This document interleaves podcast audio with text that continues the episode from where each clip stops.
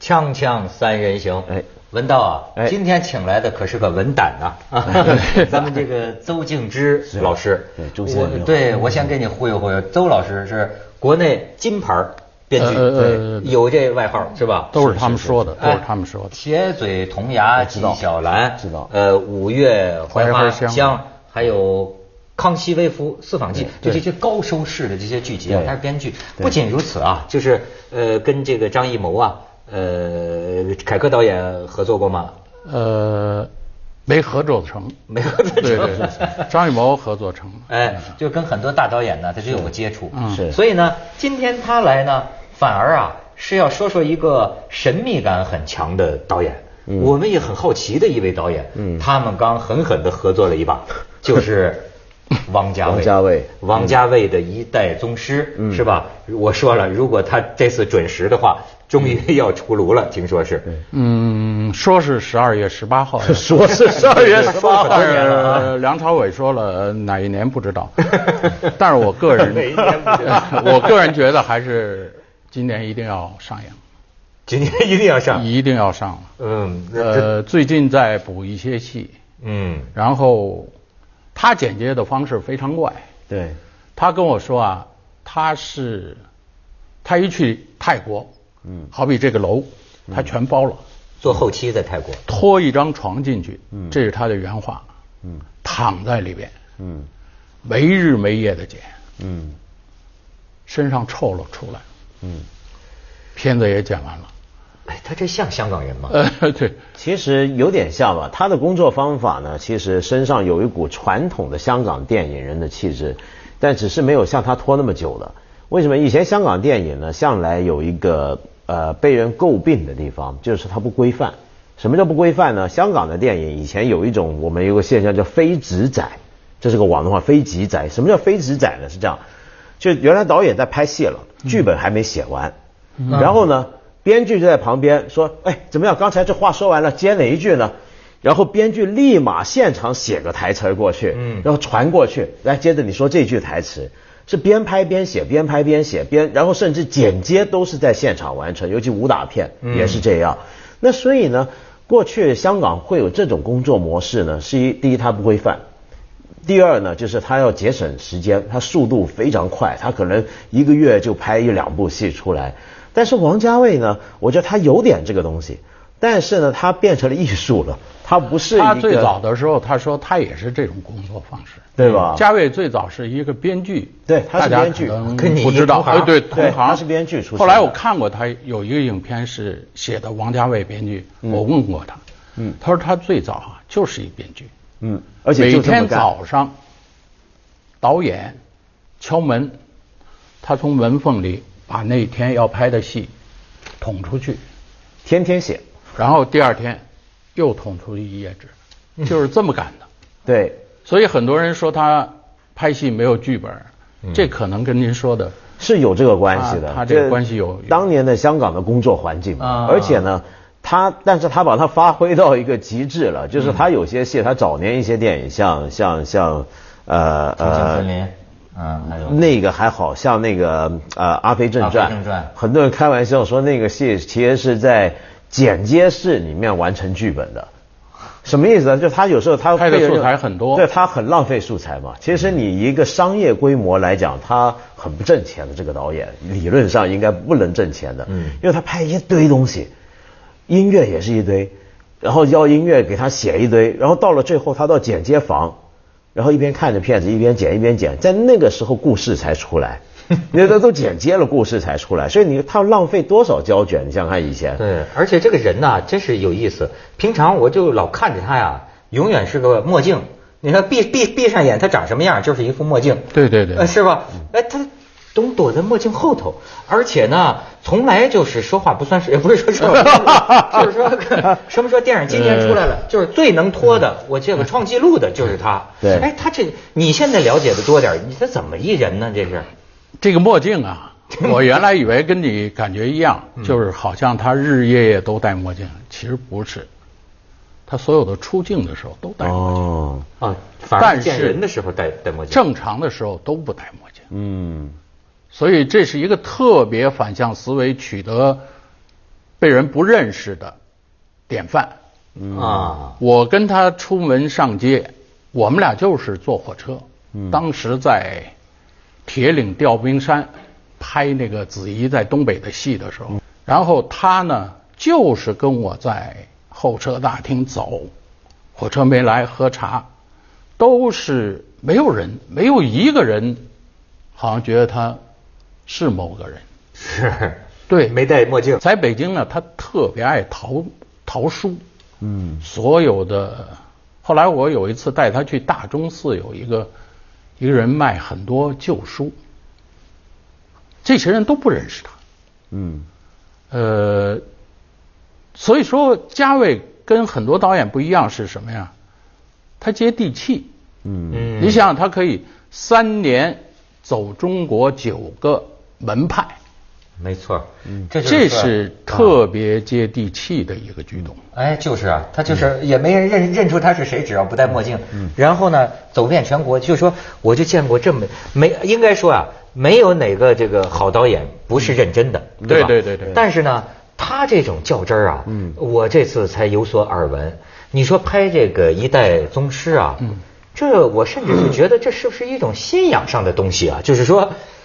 他去拜访了。就像九大宗派，对对对走遍这个大江南北，全国各地，嗯对嗯就去拜访这些个老师傅们，这些传人，对然后就就拍下来，跟他他都谈什么跟他们？我没参加，你没参但是他跟我说过几次，很有意思，啊，也有较真儿的时候，嗯，但是这些可能他都拍下来了，将来大概。哎，咱们现在就有嗯好一先一看一小段下儿，这要要要要要说这个，咱还得感谢邹老师哈，这嗯个一代宗师的这个剧组啊，呃，很给我们凤凰面子，嗯说给我们独家 播出哦独家这个纪录片啊，对咱们找出一个小片段我跟也大家沾光分享一下。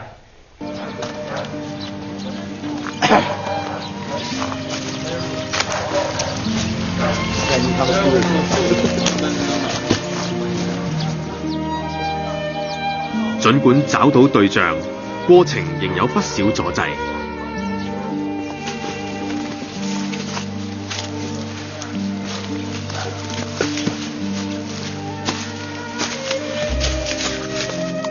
有啲師傅都好似與世隔絕咁樣，獨居喺偏僻嘅山林之中，過住隱世嘅生活。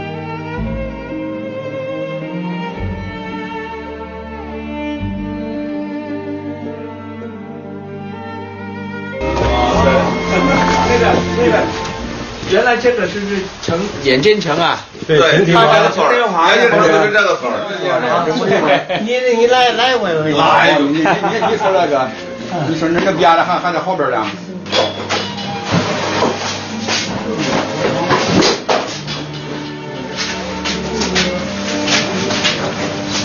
啊，臭子，哇，错，對對對，錯再高点儿。很多导演会认为，三年走访九大门派没有什么意义。嗯，没必要啊。，哦对我们只是拍一个电影而已。嗯，他第一次给我看的资料把我吓着了，这么厚，嗯就是落在地上这么厚。嗯我说这我怎么看得完啊？嗯他说你不用看完，嗯，他就开始翻这个资料，嗯，非常快，哪页哪嗯他行都看熟了，他看得无比之熟。嗯甚至啊，就说你哪句话，哪一句话你要我放看给你？你比如说广东广东的金楼嘛，就是妓院嘛，嗯嗯怎么接客？呃，坐在后边叫后土，嗯这个女人啊坐在你身后叫后土，陪你说话，给你夹菜，嗯但是手都不让摸，啊她这种感觉，她全都让你看，包括那时候所有的打呃武武术比赛人的架势，中国没有的武林的书，他都有，嗯而且了如指掌。嗯他可能后来我一想，他是那种不掌握完整的资料，嗯他不愿意动手。嗯嗯嗯嗯，他在这个获得巨大的资料和那种气场之后，嗯他才开始干。啊可是这又很怪啊，因为一般大家心目中认识的王家卫他的作品，并不是以一个巨细巨细靡遗的写实嗯嗯嗯为主，对呃呃。但他居然会先掌握那么多，那到后来大家觉得对，那你用了吗？都虚化了就对，就就比如说像这九大门派，就叶问拍叶问用得着对对对九大门派的对嗯东西吗？而且甚至是你像他很多电影里的表现呢，是比较玄虚的，给人的印象是。他不是他那，比如说《花样年华》吧，嗯他背后有很多故事，按理说都是应该导演剪下来用的，嗯，比如梁朝伟的老婆，嗯你突然发现跟那个章子怡的先生有暧昧的关系，嗯你在看第二遍的时候，你觉得有，还有呃张曼玉的这个老老公不是老公，她的老板，嗯老板对她有什么 什么企图哎，暧昧的东西好像都有一丝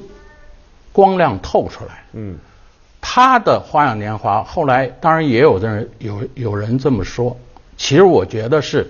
他把所有导演嗯不要的剪下去的不要的东西嗯，他弄成了一部电影。啊，很奇怪，就是所有导演要的情节、嗯，他都丢掉了故，事，嗯他全给你剪掉了。嗯，啊，他把别人当成边角料的东西。所有人要剪掉这东西都不能嗯要，什么拿一馄饨碗啊，从那个墙边上走来走去的，俩人在墙边上站着 那，一点都不是重点嘛。这你说都不是故事，来讲都啊不既不是结构，嗯又不说不是出故故事事的对这个什么桥段呐、情节点啊对，啊都不是。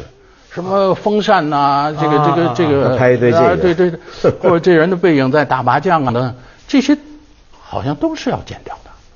然后呢，我还记就得剩下感觉了，对去掉主线，去掉逻辑。我这次就剩下感觉学到最大的就是这一点。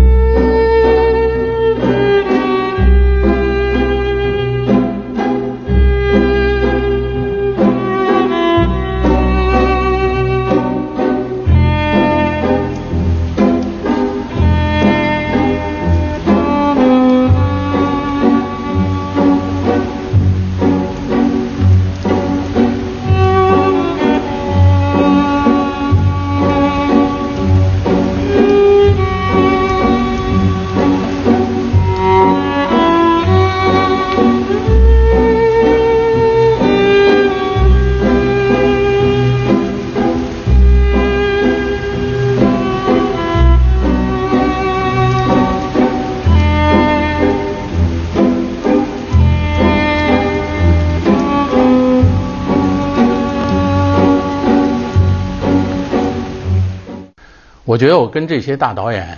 这个写戏啊，我都有学习的心得。嗯，跟家伟导演，我觉得最大的心得就是，我原来觉得情节、对白、这个动效等等这些都很重要。这次我突然觉得味道之重要啊！啊，味道重要，味道味道重要。王家卫就是在味道上下功夫是，嗯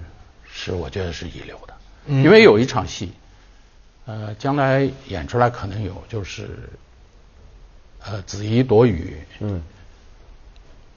哦，梁朝伟躲雨，子怡再跑进来，嗯俩人对话了。嗯原来我觉得这场戏不够，嗯我觉得他们俩那种黏黏糊糊的劲儿不够，嗯，但是王家卫我就说不行，得补一点戏。嗯，王家卫说不用，够了。嗯，我说不够啊，台词也没明确什么什么。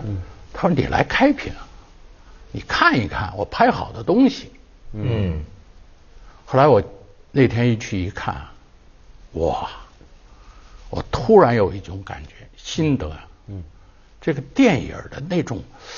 那种东西构架出来的黏糊啊，那个语呀、和整个包括演员的那种状态啊，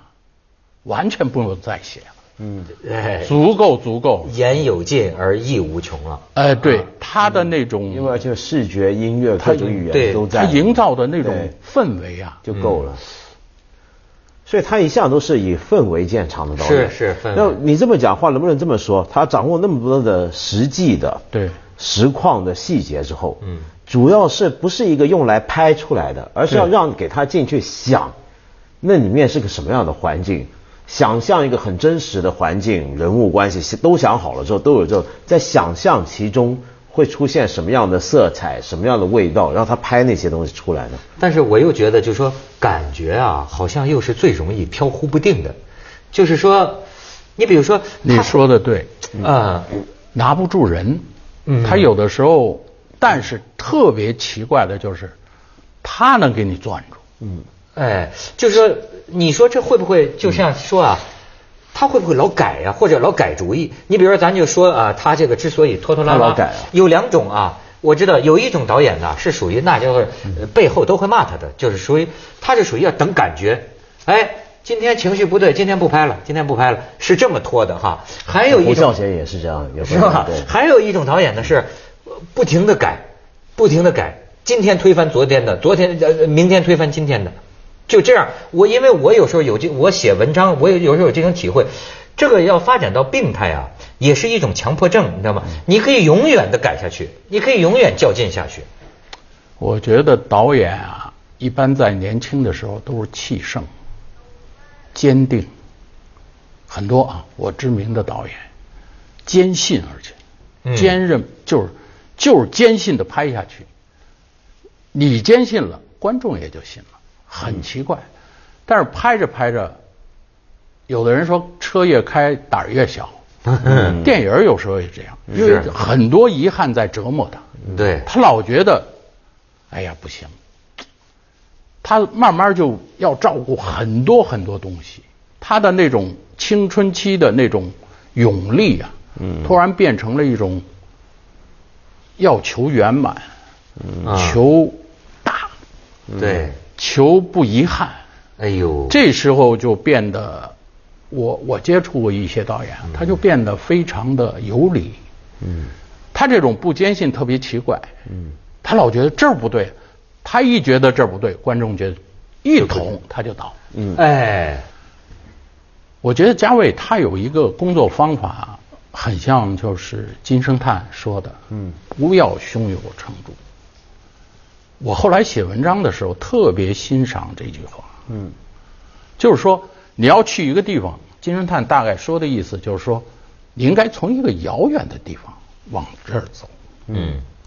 快到了，你再从另一个方向的嗯遥远的地方再往这儿走，嗯，几乎给它包住了以后，最后到达这点，嗯，文章显得辽阔、摇曳多姿，嗯，不是那么直接弯嗯曲，弯曲有时候非常之美好。嗯，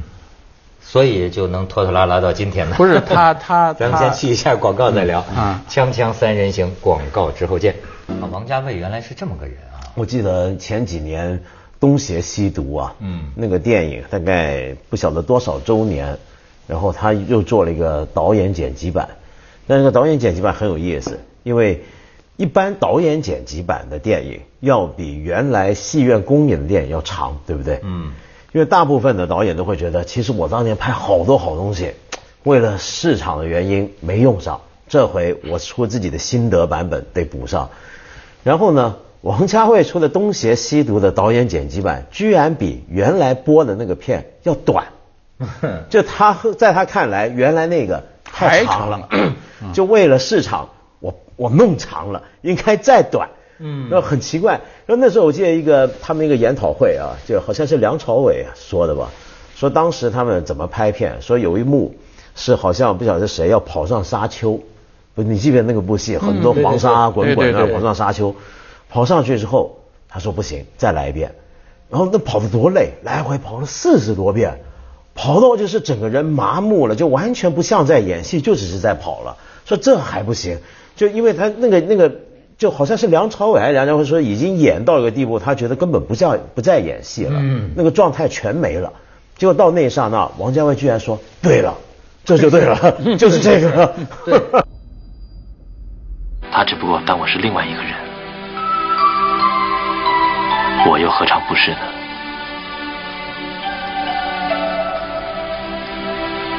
她的手很暖，就跟我大嫂的手一样。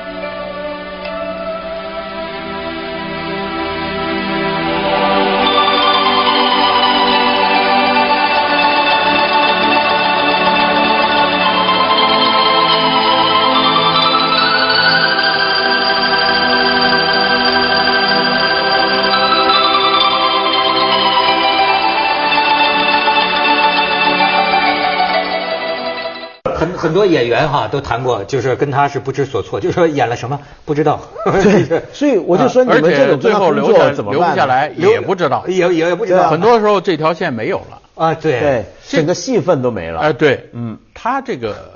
我觉得他个人魅力啊，不知道为什么就反而在这儿，嗯就是说让让人一个时期一个时期的有逆反的也在这儿。你觉得王家卫电影的观众啊，呃，是这个小众吗？是是有局是是是一某一层人吗？比如说有人叫做什么小资，这也太简单化了。嗯，但是不是？就比如说，甚至有人说他看不懂啊，有人反映。我觉得也不小众吧，很多人对，东邪西毒这样的《阿飞正传》，包括《重庆森林》这样的，年轻人如数家珍。对哎，啊，没错。这个，但是我觉得这次宗师他可能还是要拍的更大众接近大众一对点。，他他有一点个人魅力啊，我觉得就是他这四年就做这件事。四年就做一件事儿。对这是今天咱们中国人社会越来越少。从这戏是小开始，他见我女儿，呃，今年年初到我家，他见我女儿。